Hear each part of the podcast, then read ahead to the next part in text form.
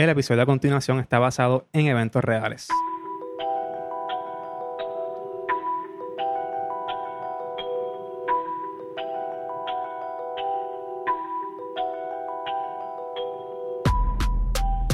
Hola, esto es El Lío del Caso, un podcast basado en eventos reales. Yo soy Héctor Omar Álvarez. Me puedes seguir en las redes sociales como Héctor ALV en Twitter e Instagram. El podcast lo consigues en Lío del Caso en Facebook, Twitter, Instagram o líodelcaso.com y ahí vas a encontrar las, los enlaces a las redes sociales y a las plataformas y las aplicaciones donde puedes escuchar el podcast. El episodio de hoy vuelve una invitada que estuvo en el episodio número uno, Dick Mari. Hola, buenas. ¿Todo bien? De vuelta a Lío de Caso a escuchar otra historia. Ah, hola. ¿Estás ready? Encantada de estar aquí de nuevo. Mira, la, otra vez que estuviste en, el episodio número uno, estuvimos hablando de, del foro de Carlos Arroyo y nos conocimos ahí. Pero, pero ese foro tiene más historia, hay más historia porque de ese foro surgieron otros foros más. Sí, creo Surgió... como tres o cuatro. ¿Me pasa? el único... Ajá. Casi surgió un, subforo. E, era un foro nuevo completo. E, e, era un foro de. Exacto. Carlos Arroyo era un foro de baloncesto, a poner en perspectiva. Pero casi siempre los foros tenían una sección que era como que fuera de tema. Off topic. Ajá off topic. Y ahí se hacían amistades. Pues de ahí surgió un grupo, en realidad fue una pelea, un, chisme y... Un lío. Todos somos, ajá, un lío, un lío del caso. Oh, ¿Viste cómo estamos todos ah. aquí? Ok. y entonces eh, eh, crearon otro foro eh, sin temática. No, no había, ¿verdad? podíamos hablar de lo que quisiéramos. Exacto. Buitre Boricua. Eh, Se llamaba Buitre Boricua. Saludos a mi buitre. Ustedes saben quiénes son. y de ahí salimos, salieron amistades full y... Sí, básicamente era, en el foro lo que hacíamos en ese Buitre Boricua era bolear, bolear a, personas. Todos los días era un buleo a otra persona diferente. A veces me tocaba a mí, a veces te tocaba a ti hasta, que se salían del foro, se amenazaban con la policía, etcétera. y Tenía tres administradores. tres administradores. Tres administradores. Que eran hombres. Ah, todos hombres. Sí, todos hombres. Sí, había una moderadora, eh, pero básicamente no hacían nada. Ellos eh, solamente te baneaban por, por chiste. Anyway, no sé cómo nosotros nos fuimos y creamos un foro. Yo me acuerdo. Ok. Sí, sí. Es importante que, por eso dije que todos eran hombres, porque hubo un momento, una amiga de nosotros, este, Ida, saludos, ella quería ser administradora de, de, de Boricua. y, empezó a hacer una campaña, yo quiero ser, yo, quiero ser administradora porque solamente hay hombres administrando este foro, así que para oh cambiar lo que está pasando, todas estas, todas estas cosas que están haciendo de banear gente y, y, y buleo, pues necesitan una portavoz femenina en la administración. Es cierto, no me acordaba de eso. Yo recuerdo que yo entonces me uní a, esa, a esa, campaña y empecé a hacer campaña prohibida para que, para que fuera administradora, haciendo banners, publicaciones. todo esto era un relajo, pero, pero nada. la cuestión fue que a ella le prometieron que si, no recuerdo exactamente qué era, pero si cumplía con algo, si lograba eso, no sé si era cierta cantidad de apoyo, le iban a hacer administradora. Eso yo no recuerdo, pero era, era, algo, así. La cuestión fue que, que, sí se logró hacer, pero al final no le dieron el puesto, el puesto de administración. y ella se fue. Es que... Y ella era de las personas más importantes en ese foro, de repente. Como que de los usuarios que más Sí, que más escribían y que sí, sí. Y entonces eh, yo cometí el error de invitar a una, a una persona que conocía en ese tiempo y también estaba publicando cosas que no venían al caso y no me gustó y me fui. Y se, se había... oh my God. Ay, estaba poniendo Precious Moments. No, no, no eh, era información personal de, de, de, cosas que pasaron entre ellos y Oh, sí, sí, sí. Y yo pues Sí, cometí ese error de invitarle a ese foro. Realmente ni la invité, fue- yo le había hablado de ese foro y ella se metió una vez y siguió entrando. Y, y tú eras como que el calladito y todo, y salió eso, y como que, oh, wow, ¿qué pasó aquí? Sí, sí. Entonces yo me fui del foro y Dalí se había ido y una vez, yo no, yo no sé si tú seguías entrando o tú me dijiste que ya no entrabas casi o algo así. La cuestión fue que yo te dije, ok, tengo una idea, entonces vamos a hacer un foro, aparte nuevo, tú vas a ser la administradora y Ida, Ida también.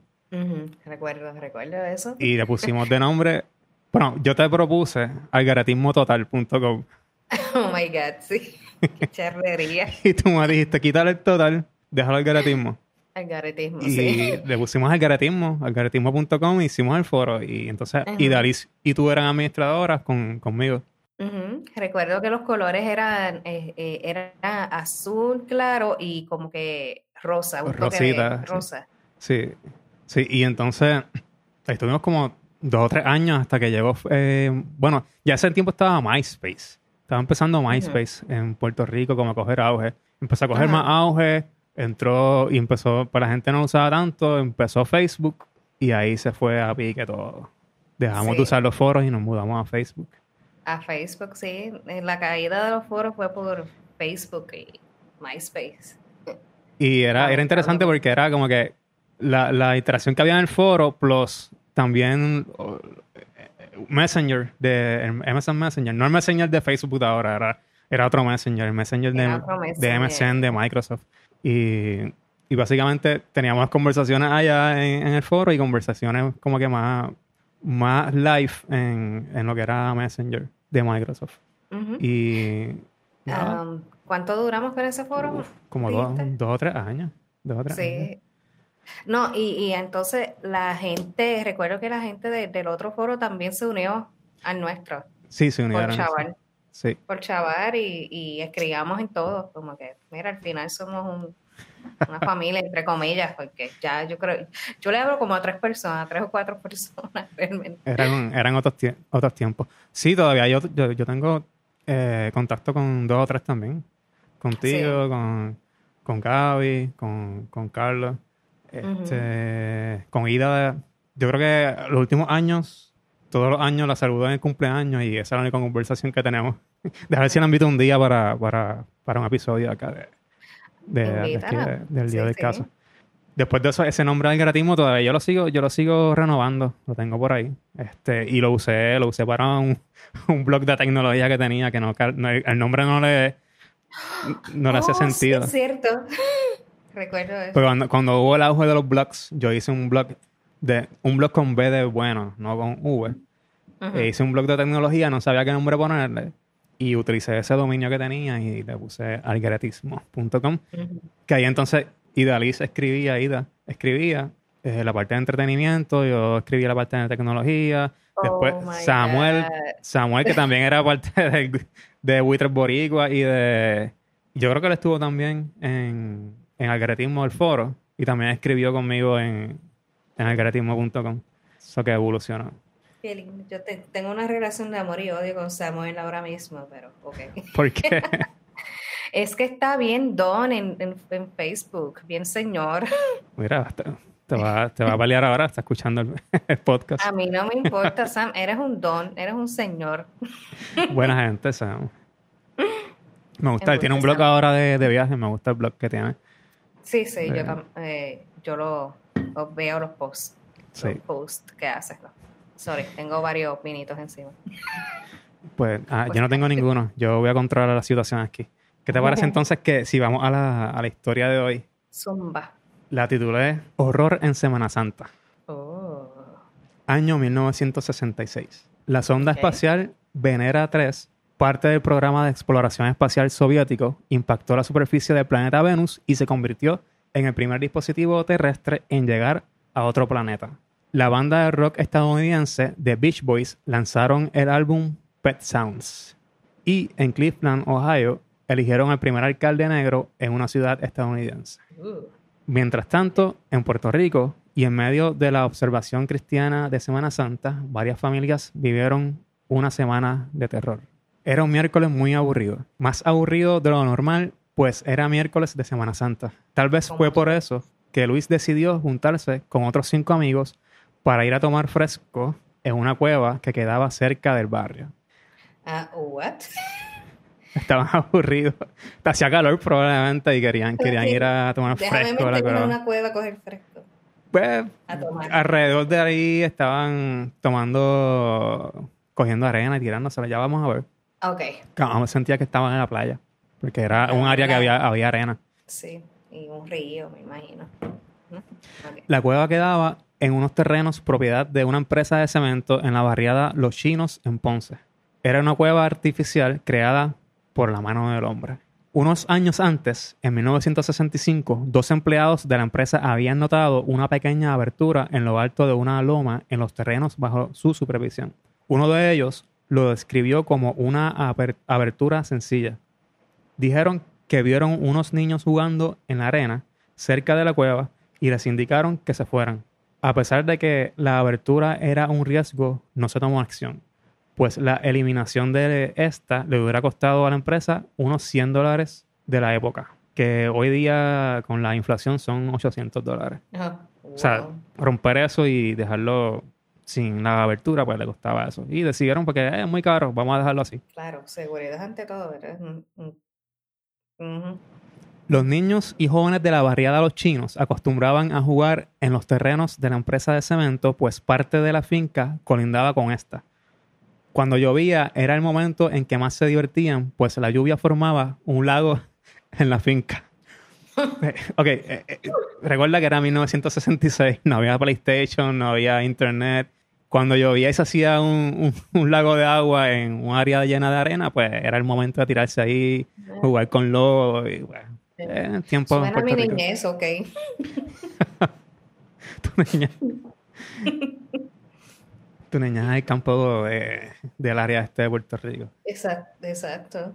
Llovía y esperábamos varios días y nos íbamos para la que, quebrada más cercana. Cuando llovía a mí no me dejaban salir porque después me enfermaba, supuestamente. Pero nunca me enfermé por, por, yo, por el agua. Aunque recientemente estaba pensando que cuando, cuando llueva, cuando llueva voy a salir afuera a mojarme. No sé, no sé si en el encierro del, del lockdown, la pandemia, pero Con la canción de eh, Lonely Day. Such a lonely, Lonely day. day. Eso estaría brutal, deberías hacer. sí. Bueno, tengo un vecino que lava el carro cuando llueve. Oh, Sale, sale, se moja, sin sombrilla y nada, y lava el carro. Ok, ahorrando agua.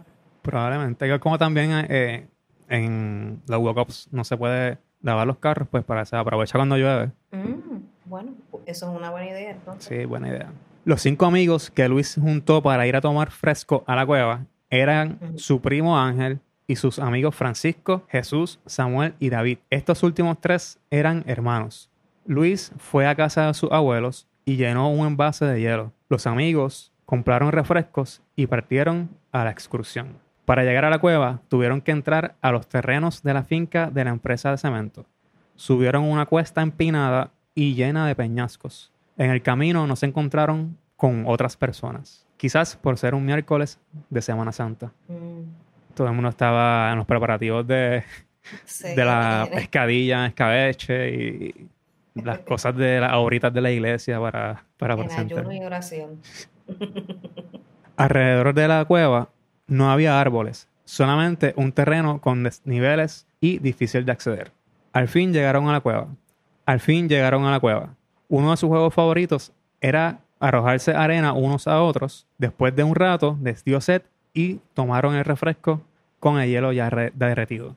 Luis se reía y así, lleno de emoción, cerró sus ojos. Cuando los abrió, no podía moverse. Estaba sepultado hasta el cuello. Miró a su alrededor y no vio a sus amigos. El techo de la cueva se había desplomado. ¿Qué? Ay, Dios mío. Esa es mi peor pesadilla.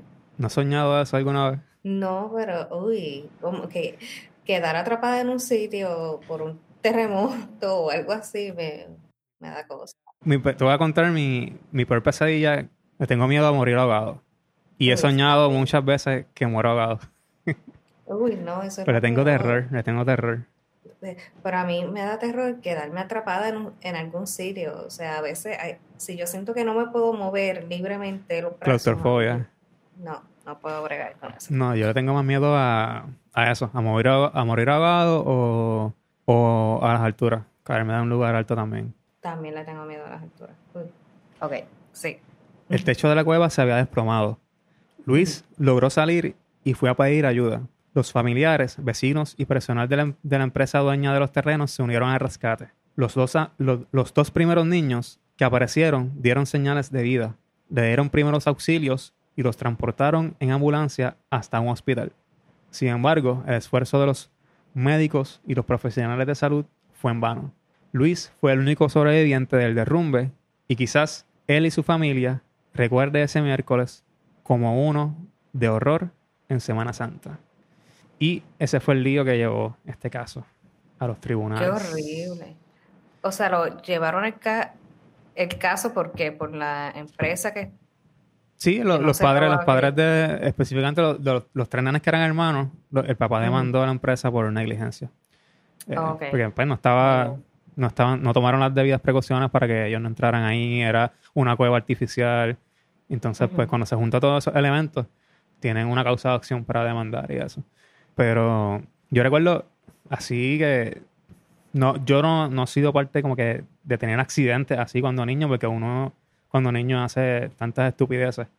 Pero sí recuerdo una vez que, que mi, papá, mi papá estaba ayudando a, a, un hermano, a un tío mío, a construir una casa y estaban haciendo un techo de, de madera a la casa. Y ese día yo los acompañé y me quedé mirando porque estaban poniendo unas planchas de, de madera en el techo y mi papá estaba, mi papá estaba caminando encima del techo, poniendo algunas, y caminó por una que no estaba, eh, no estaba anclada. Y recuerdo que estaba mirando y vi cuando pisó esa y empezó a caer. En cámara, y me acuerdo de eso en cámara lenta, que estaba cayendo en cámara mm. lenta. Oh y vio como, como, como una plancha de, de, madera venía al lado de él y yo pensando, con en cámara, viendo en cámara lenta, pensando, le va a caer encima. Y pues por suerte no le cayó encima la plancha, pero él cayó de lado, como que poniendo todo el peso en, el en uno de los brazos, creo que fue el izquierdo, y se lo rompió, se rompió ese brazo. y estuvo un montón de tiempo con, un yeso. ¿Y, ¿Y, qué tú hiciste? ¿Tú lo miraste ahí? yo ya, no, ya yo no, no recuerdo qué yo hice. Yo recuerdo que todo fue en cámara lenta y que no murió. Yo, me fracturé el brazo una vez más por una caída. Ok, déjame ver no tiene nada que ver con un techo, pero eh, fue en la escuela. Y yo creo que tendría que estar como en quinto grado, algo así. Eh, mi prima era maestra de kinder en esa escuela y ella me dijo que le comprara un icy y una empanadilla en la tiendita. Un icy y una empanadilla. Qué clase de recuerdo. El combo perfecto. ¿Cuánto costaba? Eh, ¿Cuánto costaba en tu tiempo? En mi tiempo costaba eso un icy costaba 25 centavos y una empanadilla quizás 50 centavos. Sí, er, ella me dio un dólar. Recuerdo perfectamente que me dio un dólar. Pues yo estaba de lo más feliz eh, caminando hasta la. iba para la tiendita a comprarle eso. La tiendita eh, la dividía una. ¿Cómo es que se dice? Una verja. Um, y, tú tenías que gritarle señor, así, eso era bien de campo. bueno, yo recuerdo en, en casa de mis papás había un señor que vendía limber. Entonces, cuando tú ibas a comprar, eh, eh, mi papá veía una cuesta y al final de la cuesta estaba la casa del señor. Y cuando tú ibas a comprar, le gritaba limber. y, el señor salía.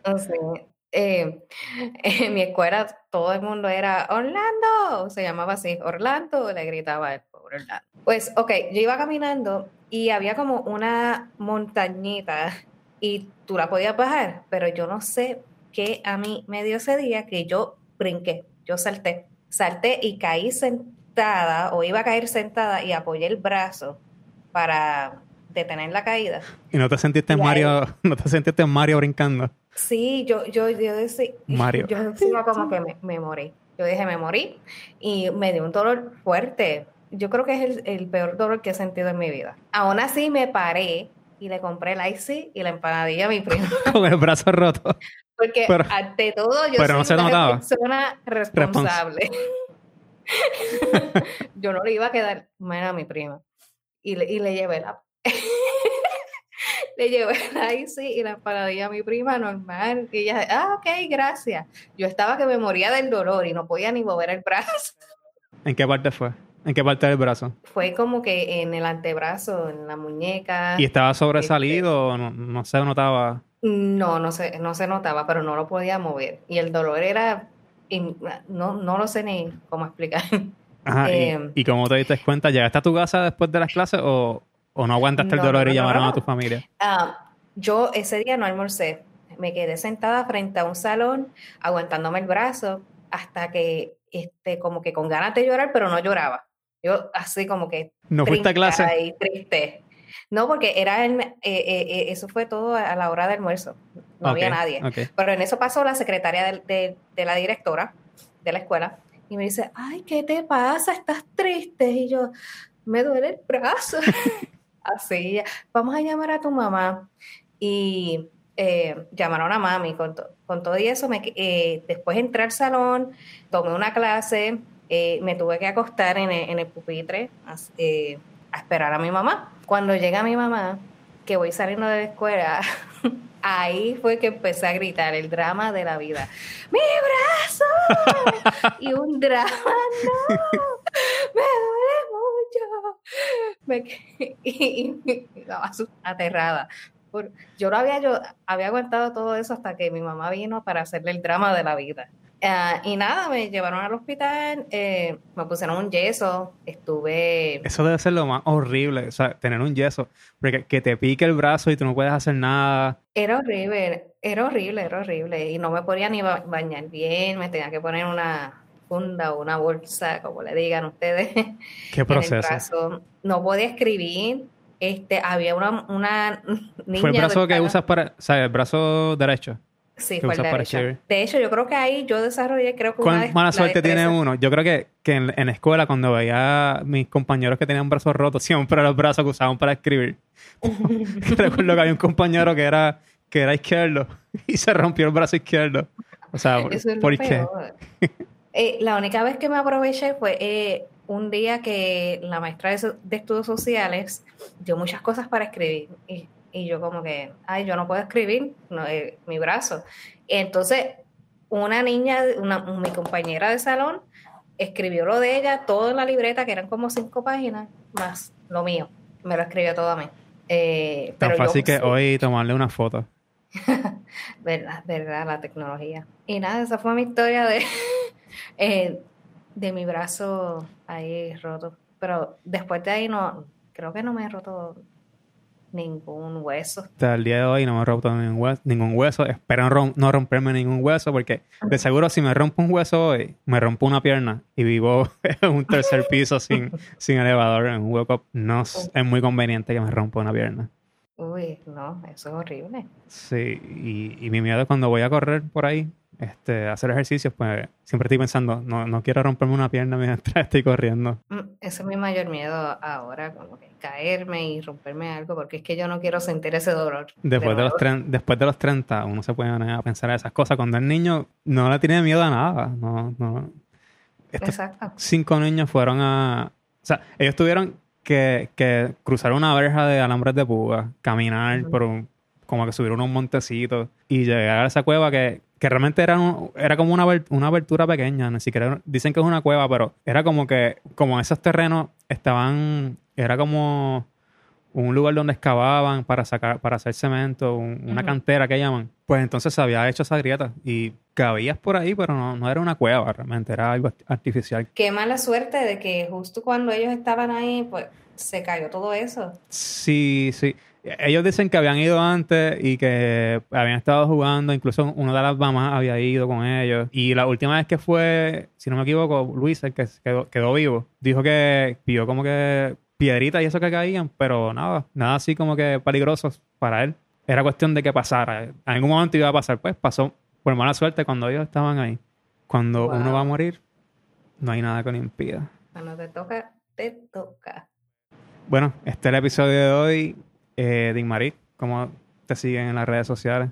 Em, señora Pared, señora guion bajo Pared en Twitter. Y a mí me siguen en Twitter e Instagram como Héctor ALV y el podcast lo consigues como Lío del Caso en todas las redes sociales, Facebook, Twitter e Instagram.